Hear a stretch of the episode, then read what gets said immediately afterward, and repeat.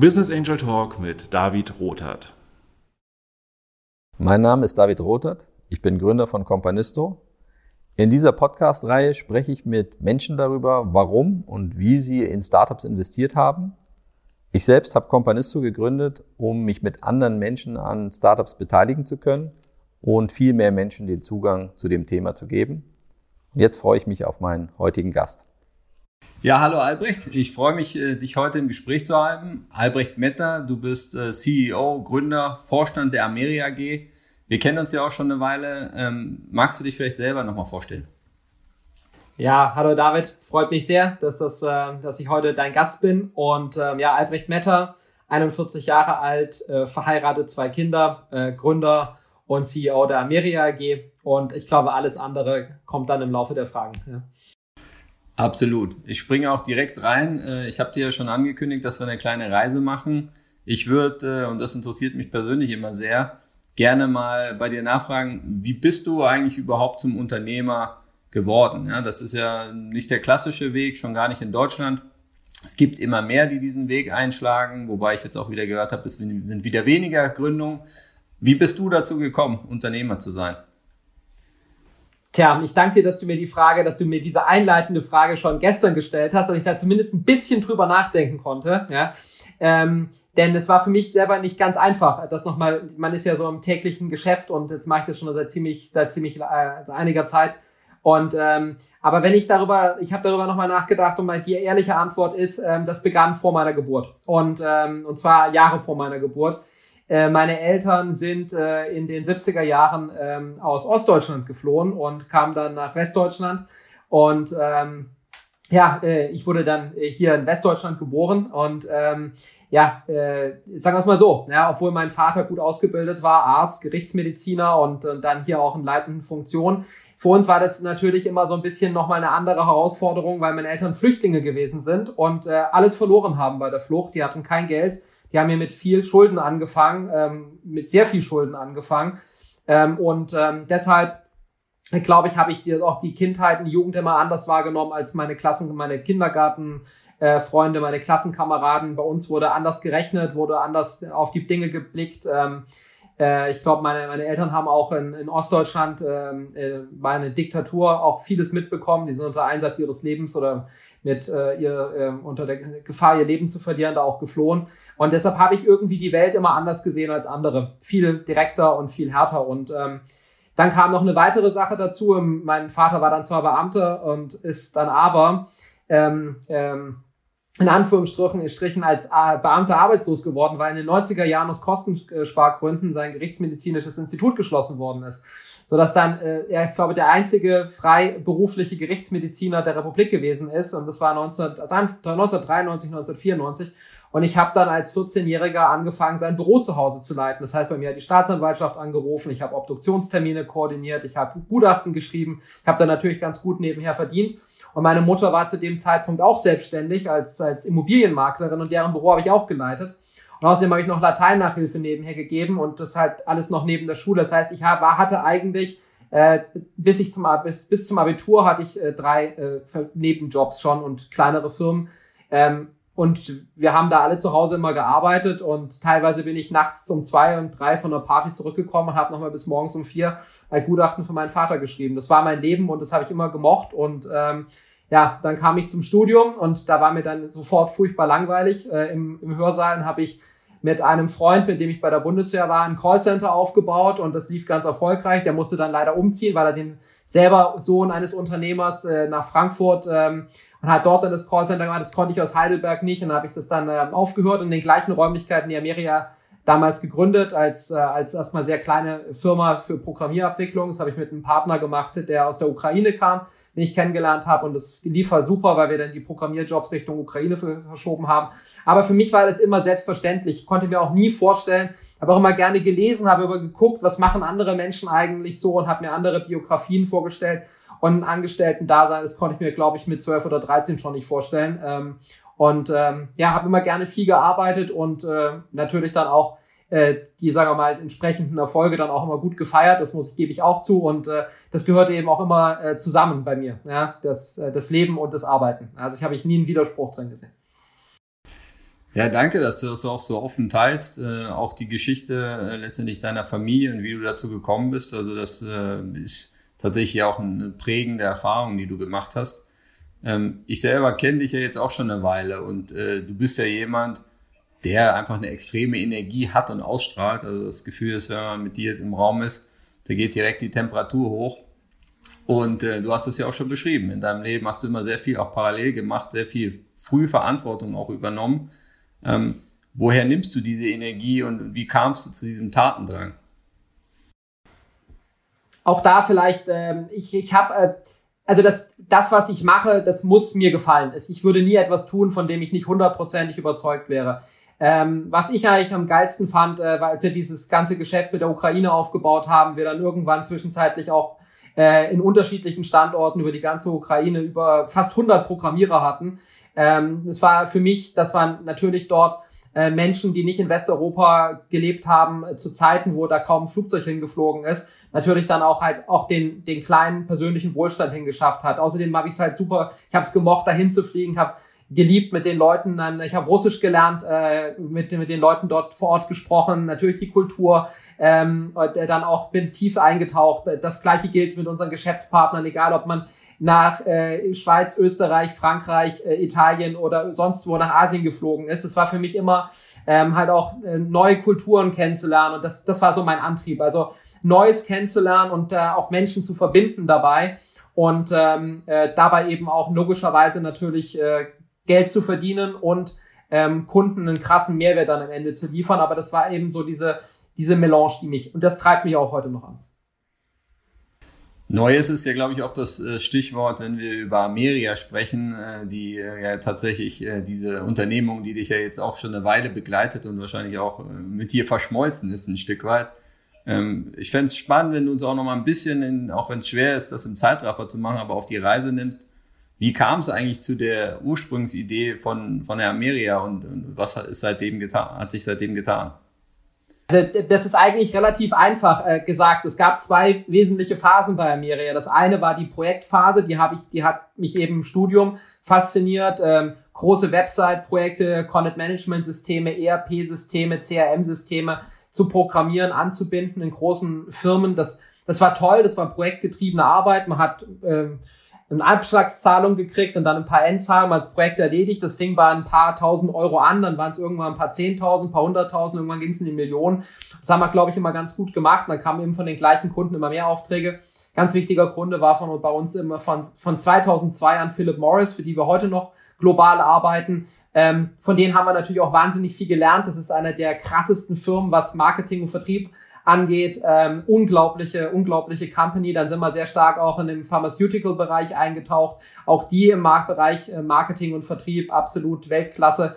Äh, und so haben wir eben an unseren, sagen wir mal, den, haben wir sehr viel gelernt. Und ab irgendeinem Zeitpunkt, ähm, muss ich sagen, war das dann für mich, ähm, das war das genau das, was ich sage, was ich, was ich am Anfang gesagt habe, fand ich mal spannend. Ja, es hat, irgendwann haben diese Projekte, auch wenn sie eine gewisse Größe erreicht hatten, das hat und das war dann der richtige Zeitpunkt. Ich habe viele Unternehmer neben mir gesehen, die so den Lebensweg hatten, die irgendwann mal aufs Produktbusiness übergeschwenkt sind. Und die allermeisten, fast, fast alle hatten damit eigentlich keinen Erfolg. Die, der große Traum ist ja immer, man baut eine Software ne, und die verkauft sich dann halt tausende, zehntausende Mal und man wird dann schnell reich mit, mit den Softwarelizenzen. Das ist eben nicht so einfach, sonst wird es eben jeder machen. Ne? Und was, glaube ich, bei uns eben ganz toll war, das, was wir heute machen, das hat sich aus verschiedenen Kundenprojekten herausentwickelt. Also wir haben den Bedarf am Markt gesehen und ähm, wir haben dann auch erstmal die gesamten Gewinne, die die Firma hatte, bis 2015, 2016, bis wir unsere erste Crowdinvesting-Kampagne dann bei euch gemacht haben auf Companisto, haben wir eigentlich nur mit unserem eigenen Geld gearbeitet. Also mit dem Geld, das ich verdient hatte, was ich dann auf dem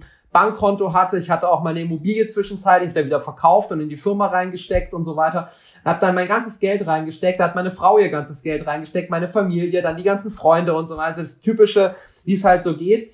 Und ähm, ja, das war, damit haben wir eigentlich schon so die ersten wesentlichen Kunden, auch die uns heute noch begleiten, haben wir damit gewonnen. Von, und das war so der Schwenk von dem alten Business auf das neue Business. Und da ist so das Stichjahr, so die beiden Jahre, so 2015, 2016.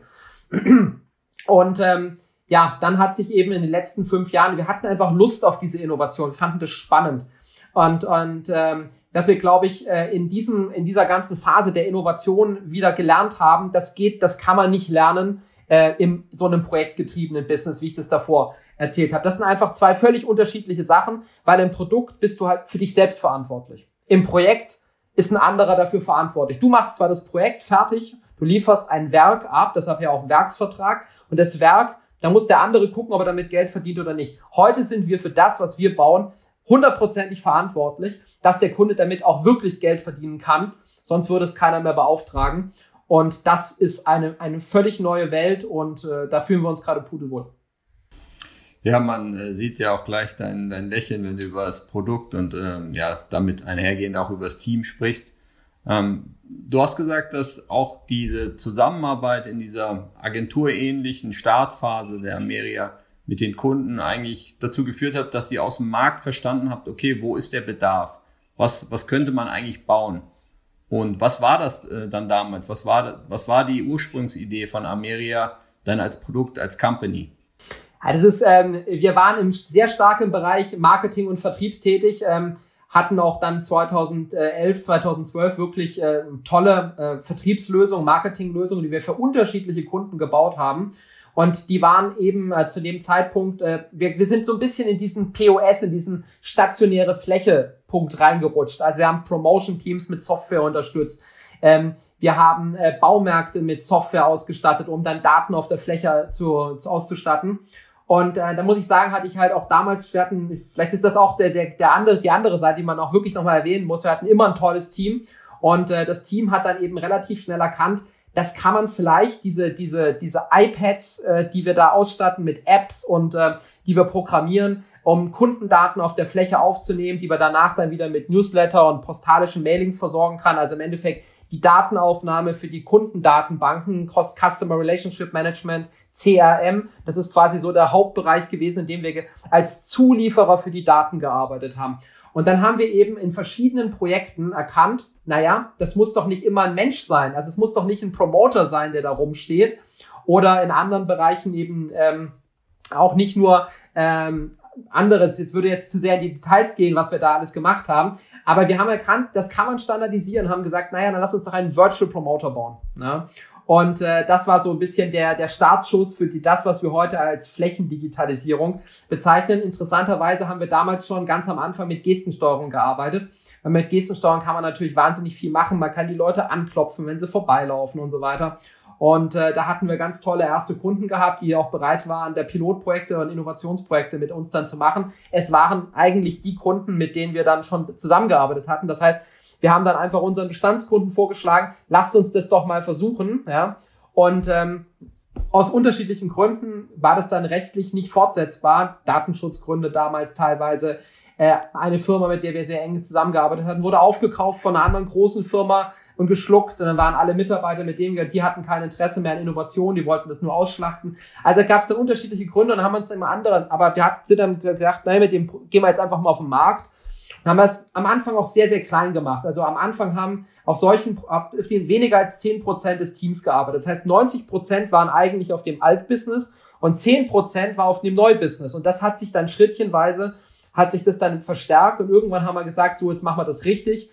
Bei dem Altbusiness machen wir kaum noch Marketing und Vertrieb oder gar nicht mehr und konzentrieren uns eben voll. Und dieser Shift, der war 2015, 2016. Also nicht eben auf der grünen Wiese was ausgedacht, nach dem Motto, das könnte der Markt brauchen, sondern und damit habe ich mich immer wohl gefühlt, weil ich wusste von Anfang an auch mal in Phasen, wo es dann länger gedauert hat, wo die Kunden lange gebraucht haben, bis sie entschieden haben. Ich wusste grundsätzlich immer, das ist etwas, was der Markt braucht, weil das von Anfang an da war. Und dann kam die Corona-Pandemie und seitdem geht's ab. Ja. Ja, ich meine, wenn man das äh, so im Rückblick dann betrachtet, dann äh, glaube ich, ist das auch immer alles relativ klar. Ne? Die Situation, in der man dann ist, ist aber eine andere und da gilt es ja auch Überzeugungsarbeit zu leisten.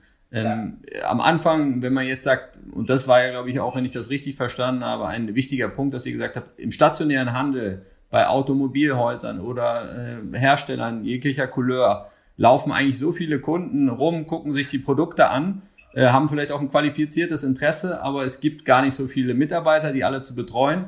Und am Ende laufen die wieder aus dem Laden raus und keiner hat einen, einen Touchpoint, obwohl es ja vielleicht auch ein hinterlegtes Interesse beim, beim Kunden gibt. Und dafür eine Lösung zu schaffen, zu sagen, wie können wir eigentlich Technologie einsetzen, ähm, um diese Kunden im Nachgang nochmal zu adressieren.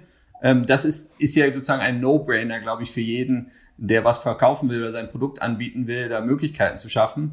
Jetzt will ich nochmal nachfragen, weil dieser No-Brainer, der erschließt sich ja sehr schnell. Aber wir springen jetzt wieder zurück und du hast das ja auch schon angesprochen. Gestensteuerung, Virtual Promoter. Das sind ja alles äh, Themen Zukunftsmusik äh, damals. Und dann zu sagen, ähm, ja, das machen wir, das setzen wir um und da gehen wir auch mit rein, das ist ja eine ganz andere Hausnummer, als zu sagen, das wäre cool, wenn es das gäbe. Wie hast du das erlebt, dieses Pioniersein, äh, andere überzeugen zu müssen? Äh, bist du da nur auf Zustimmung gestoßen oder war das auch ein steiniger Weg? Also, um es klar zu sagen, am Anfang haben wir uns alle für verrückt gehalten. Das ist die, das ist die klare. Also damals, äh, auch zu der Zeit, ähm, war der reine Online-Drive, also dieses wirklich reine Online-Denken, das war damals völlig verbreitet. Äh, da ging es nur um die Frage, was macht wer, ist der nächste große E-Commerce-Star, was ist die nächste, der nächste große App-Hype äh, und so weiter und so fort. An solche Themen wie Cloud, IoT, also Internet of Things, ähm, das waren damals Begriffe, die waren in der Fachwelt bekannt oder mehr so aus dem universitären Umfeld noch kommend. Vielleicht in der Industrie, da wo eben konkrete Maschinen auf der Fläche stehen, die dann über äh, Server angesteuert werden.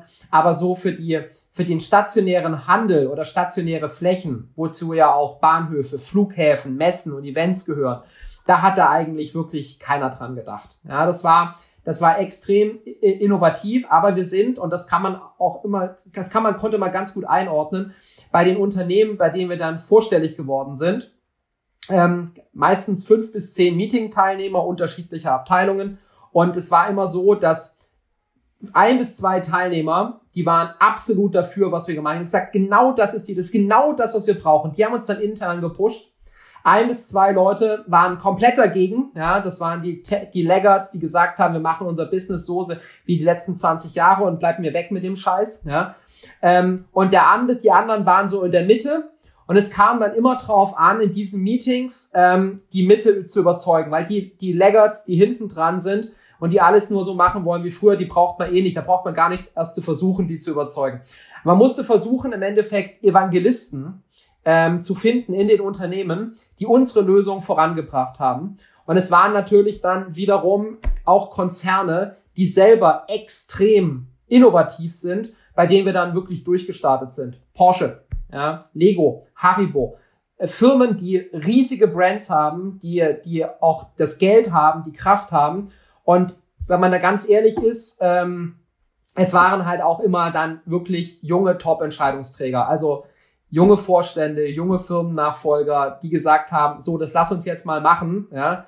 Ähm, aber ganz ehrlich, auch 2015, 2016 sind wir da zum Beispiel im Handel. Jetzt, wir fangen gerade jetzt an, mit dem Handel äh, viel zu machen. Ich äh, veröffentliche nächste Woche ein Update, da geht's dann darum. Ich möchte ihm nicht vorgreifen. Aber ähm, dem jetzt läuft das. Vor fünf, sechs Jahren hat man auch im Handel uns gesagt, ja, das ist vielleicht mal so Minority Report, Tom Cruise, das gibt's vielleicht mal in 20 Jahren.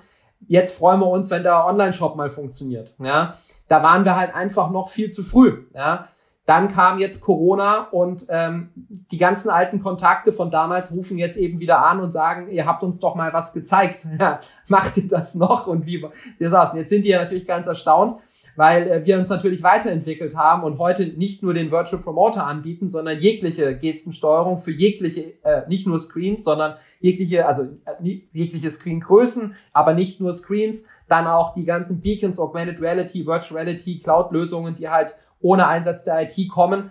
Heute ist es was ganz anderes. Heute treffen wir eigentlich niemand, der sagt, das ist die Zukunft, sondern heute sagen, treffen wir hauptsächlich Leute, die sagen, das brauchen wir, das brauchen wir jetzt und wie schnell könnt ihr liefern. Ähm, vor fünf, sechs Jahren war es noch komplett anders und das war natürlich eine schwere Zeit, da das Team dann zu motivieren, durchzuhalten, die Vision immer und immer wieder auch dem Team zu erklären. Denn selbst die motiviertesten Mitarbeiter lassen sich natürlich demotivieren, wenn sie vor dem Kunden stehen und der erklärt einem, warum er das, was man da macht, mit Tag- und Nachteinsatz eigentlich nicht braucht. Das ist natürlich furchtbar demotivierend. Und äh, da sind mit Sicherheit einige Hektoliter Bier äh, Wein und Schnaps den dann runtergegangen, um das halt alles im Laufe der Jahre dann über Firmenpartys und so weiter und so fort aufzufangen. Auf der anderen Seite haben wir natürlich auch die Erfolge riesig gefeiert, die dann kamen. Und ähm, das ist natürlich auch bei unserem distributierten Team wichtig. Das sitzt ja in Kiew und in Heidelberg. Die haben wir dann immer per Flugzeug zusammengebracht, zusammengearbeitet. Natürlich dann die Erfolge dann auch logischerweise zusammen gefeiert. Und so muss man das Team dann durchbringen, ähm, um eben durch diese Phase, wo man eigentlich zu früh am Markt ist und so eine Innovation noch nur von den wirklich sehr vorausdenkenden Managern und Entscheidungsträgern erkannt wird, da durchzukommen.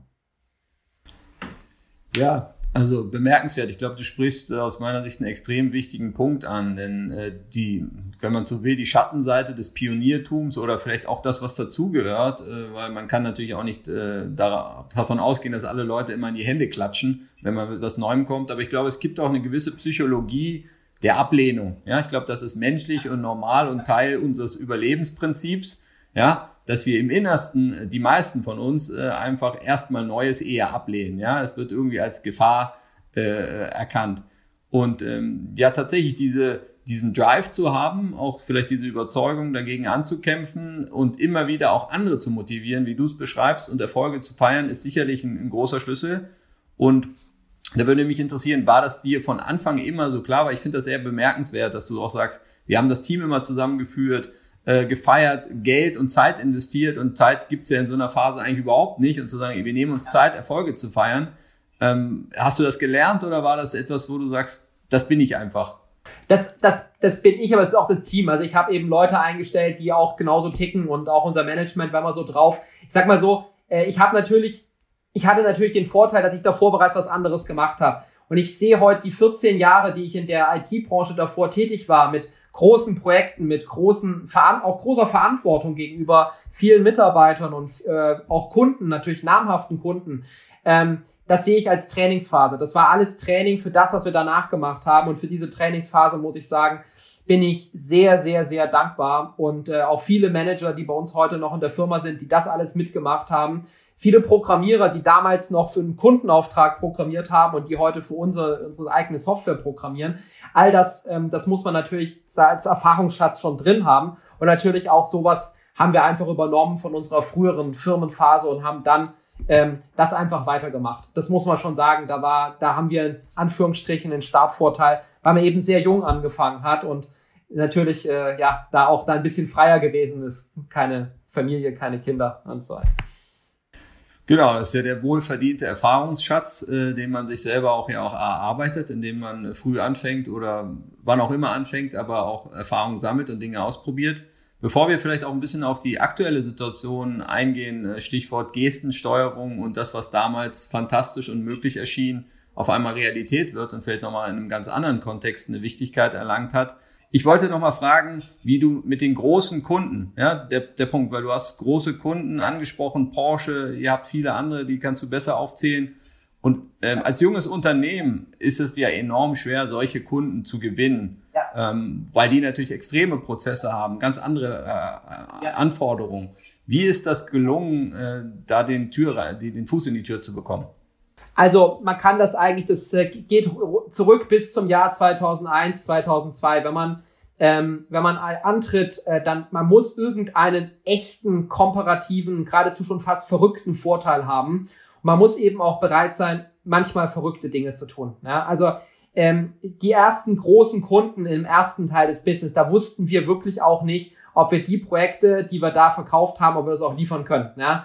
Das muss man, das muss man ganz klar sagen. Also da da sind wir mit höchstem Risiko, mit höchster Risikobereitschaft, auch mit auch wirklich mit Unterwanderung von den Preisen von anderen oder mit zusätzlichen Leistungen, die andere nicht anbieten konnten, mit, glaube ich, wirklich auch ziemlich geilen Präsentationen, ja, also äh, im Vergleich zu anderen. Wir sind da halt einfach reingegangen, ja, um die Projekte zu kriegen. Der was, was glaube ich, wenn man so in dem B2B-Bereich, also B2C ist das was völlig anderes als B2B-Business. B2B-Business ist das Schwierigste überhaupt, einmal reinzukommen. Wenn man einmal drin ist und gute Arbeit macht, da fliegt man eigentlich nicht raus, da muss man schon anfangen, die silbernen Löffel zu klauen. Ja, das muss man klar sagen. Ähm, aber das Reinkommen, das ist wahnsinnig schwierig. Und da ist eben auch die Erfahrung, da fängt man nicht mit den größten Projekten an, sondern man fängt mit kleinen inkrementellen Dingen an, wo man sich es eben auch leisten kann, dass man eben mal ordentlich Arbeit oben drauf legt. Und da muss man eben wirklich, ähm, und das hat, das hat uns dann auch bei dem, diese ganze Erfahrung hat uns da bei Virtual Promoter geholfen, dass man eben am Anfang mit einem sehr gut ausgearbeiteten Konzept, möglich mit einer Live-Präsentation, wo man mehr oder weniger schon einen voll funktionsfähigen Dummy präsentiert, ja, und den Entscheidern alles in möglichst risikofrei komplett vorlegt, dass man sagen kann, naja, die müssen jetzt eigentlich nur noch aufs Knöpfchen drücken und ihre Prozesse anlassen. Die sind ja schon schwierig genug. Geheimhaltungsvereinbarungen, finanzielle Rahmenvereinbarungen, ähm, gegebenenfalls heute Datenschutzvereinbarungen, äh, früher weniger Datenschutz, aber Datenauftragsverarbeitung auf jeden Fall. Heute komplexe DSGVO, also die ganze GDPR-Richtlinie der Europäischen Union. Ähm, äh, ISO, DIN, TISAX-Zertifizierungen, die man nachweisen muss. Wir haben in der Automobilindustrie äh, plötzlich an einer Stelle eine Zertifizierung machen müssen, die kostet dich halt mal locker einen sechsstelligen Betrag und ein paar Monate Zeit für eine ganze Reihe deiner Teammitglieder. Ja, das sind halt alles solche äh, Regeln und Regularien, auf die man dann auf dem Weg stößt, wenn es dann weitergeht.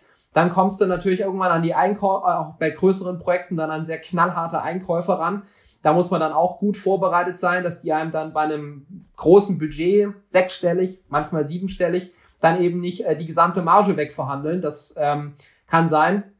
Also das ist schon ein extrem harter Kampf und das ist auch keine Sache, die, die ich alleine gemacht habe, sondern es ist wieder eine Teamaufgabe. Das heißt, da hat man ganz viele Leute im Team, die unterschiedliche Rollen dann spielen. Ja? Und ähm, ja, das ist eine, auf gut Deutsch gesagt, eine Kunst für sich. Wenn man dann aber mal drinnen ist, dann ist man drin. Dann kann es auch mal sein, das haben wir jetzt gerade auch bei Virtual Promoter erlebt, ähm, dass man ein paar Jahre in so Innovationsprojekte macht, damit verdient man dann schon relativ gut Geld. Dann tut sich mal ein Jahr oder zwei gar nichts und dann geht's richtig los. Also auch da ist dann halt nicht der Punkt, wenn ich drin bin, das ist auch vielleicht eine sehr verbreitete Vorstellung, wie wieder vom B2C-Geschäft. Ja, ich habe was auch irgendwo stehen, das nehmen jetzt 1000 Leute, machen es 10.000, machen es 100.000, dann geht's ab. So läuft B2B-Geschäft nicht. B2B bedeutet, das kann am Anfang mal hochgehen, dann geht's wieder runter, dann dauert's ein bisschen und dann, dann geht's langsam, langsam und dann immer schneller hoch. Ja? Also das heißt, da muss man auch wieder die, die, die, die, die Entscheidungsträger wechseln den Job intern, ähm, andere Entscheidungsträger kommen rein, Prioritäten innerhalb der Firma verschieben sich. Also auch da wieder den langen Atem haben zu können, ähm, das ist dann das Entscheidende. Ja, du hast das sehr schön zuletzt beschrieben mit diesem Hoch und Runter. Es hat mich so ein bisschen dran erinnert, äh, wie ich äh, meine damalige Freundin in der Universität dazu gebracht habe, mich dann später zu heiraten. Das war, glaube ich, auch. Äh, ich glaube, am Ende geht's ja auch. Der Vergleich ist sogar zulässig. Es geht ja darum, Vertrauen aufzubauen.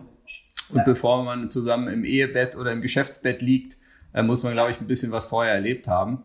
Ähm, ich glaube, das ist, das können viele auch mitnehmen als Motivation und auch ja, ich glaube, den Fokus dabei zu behalten, den einzelnen Kunden, den, den Menschen dahinter auch, sich die Zeit dafür zu nehmen und nicht versuchen, zum einen zum nächsten zu springen. Ich glaube, das ist ja auch ein wichtiger Teil. Ganz genau, richtig. Und dafür halt auch ein Account-Management zu haben, das auf die Menschen eingeht, dass also unsere besten Projekte und Account Manager und Vertriebler, die chatten äh, per WhatsApp, Telegram und äh, äh, SMS oder wie auch immer mit den Leuten, ja, und gehen mit denen halt äh, essen und trinken und so weiter und so fort. Äh, klassische, also das, was man so, sagen wir mal, der Uni gelernt, äh, klassisches Marketing und Vertrieb, das hat mit der Realität da draußen, wie man Beziehungen knüpft, herzlich wenig zu tun und passt eher zu dem Beispiel, das du gerade mit deiner Frau gebracht hast. ja. Ja, ich glaube tatsächlich auch den Mut, äh, das ist so meine Erfahrung, je jünger die Leute sind, den Mut aber zu haben, in diesen direkten Austausch zu gehen, zu sprechen, zu telefonieren, äh, statt Mails zu schreiben. Das ist, glaube ich, etwas, was, was wichtig ist, auch immer zu untermauern und, und da muss man die Erfahrungen auch machen.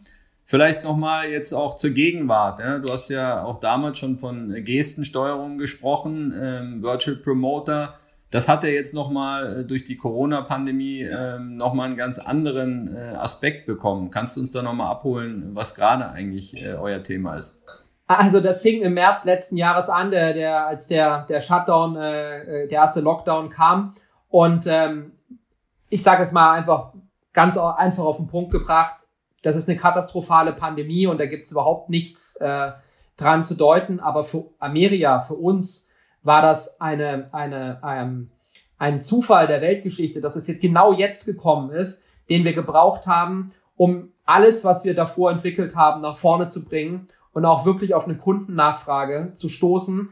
Ähm, es haben innerhalb der ersten Tagen und Wochen dieses Lockdowns viele unserer Kunden, mit denen wir da in den letzten Jahren diese berühmten Innovations- und Pilotprojekte gemacht haben, die dann eben nicht gleich in die Serie gegangen sind und nicht gleich in den Marketingplan reingekommen sind, die haben alle angerufen und gesagt, ähm, wir brauchen euch jetzt. Ja, das heißt, am Markt da gewesen zu sein mit etwas, was vor seiner Zeit war und da schon, sagen wir mal, relativ gut gewesen zu sein. Und das war dann uns auch klar. Das heißt, wir haben die Zeit des Lockdowns genutzt und haben alle, aber wirklich auch alle Ressourcen da reingesteckt.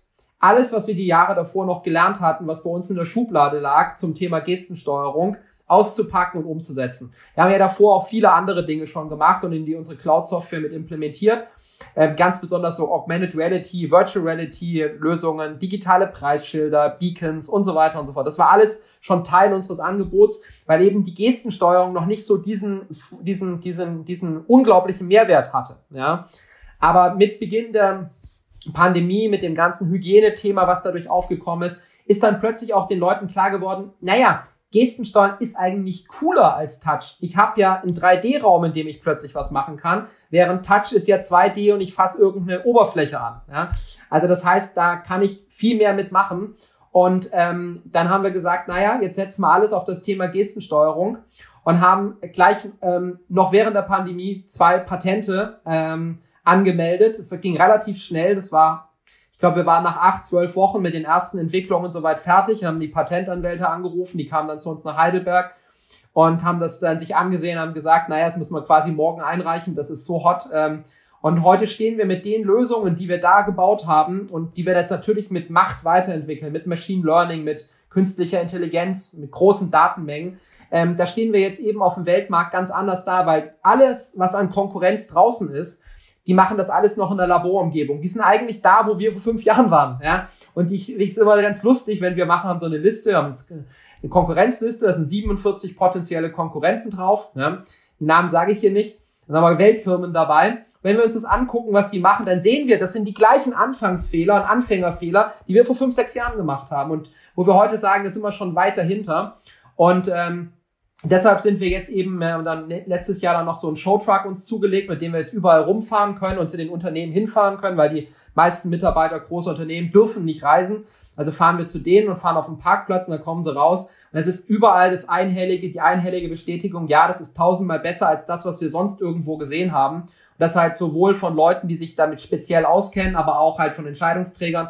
Und das ist eben super einfach zu bedienen. Du stehst halt vor einem Screen und kannst in der Luft heute das, das, das machen, in der Zukunft mit zwei, drei, vier, fünf, zehn Fingern. Und wenn man sich so an Tom Cruise Minority Report erinnert, da sind wir in wenigen Monaten dann schon. Ja, das muss man sich vorstellen. Ähm, und das ist eben ein Film aus dem Jahr 2002, damals völlig Science, Science Fiction, heute der Weg, auf dem wir sind. Und ähm, das ist aber natürlich auch nur ein Teil der Medaille. Der andere Teil der Medaille ist, dass ich natürlich darüber gewaltige Mengen von Kundendaten gewinnen kann. Und das ist etwas, was bis jetzt auch noch nicht fast niemand wirklich verstanden hat. Ähm, wenn ich heute eine App programmiere für ein Smartphone, 99 Prozent aller dieser Apps, weiter über 99%, Prozent, landen als App-Leichen in den App Stores. Die werden so gut wie nie runtergeladen. Ähm, einige wenige Apps gehen richtig durch die Decke und die meisten, sage ich mal, führen so ein Dasein mit ein paar tausend Nutzern. Ähm, Gerade wenn sie so von B2B-Firmen kommen, die halt, äh, Verzeihung, von, von Firmen kommen, die jetzt eine B2B-Anwendung haben für ein paar tausend, ähm, für ein paar tausend äh, Mitarbeiter oder B2C-Firmen für ihre Konsumenten, aber es wird halt nicht richtig genutzt. So. Und auf der Fläche, auf der stationären Fläche, da laufen selbst bei nicht so hochfrequentierten Standorten, wohlgemerkt nicht hochfrequentiert, jeden Monat Zehntausende von Menschen vorbei. Bei Hochfrequenzstandorten sind es im Monat Hunderttausende und bei Maximalfrequenzstaaten sind es Millionen, Millionen von Menschen. Und die kann man abgreifen, die kann man, einfaches Beispiel eben, anklopfen, in ein, etwas involvieren, Ware daneben stellen, Abverkauf erzielen und aber auch deren Kundendaten bekommen. Und dafür haben wir eine sogenannte End-to-End-Lösung, die haben wir über die letzten Jahre entwickelt, die ist ja auch jetzt mittlerweile schon nahtlos mit SAP-Systemen, CRM-Systemen hinten dran verknüpft. Und das kann man wiederum mit anderen Kanälen dann kombinieren und dann Kunden individuellen Inhalt live zurück ausspielen. Und das ist das, was so sensat, das ist das, was unsere Kunden fasziniert. Also die Kombination aus Gestensteuerung und Daten, das zusammenzubringen. Ja, gibt es, ähm, um nochmal nachzufragen, gibt es ein, ihr macht ja sehr unterschiedliche Sachen, gibt es einen konkreten Use Case, ähm, den ihr jetzt gerade besonders, wo ihr besonders hohe Nachfrage habt oder sind das diverse Themen?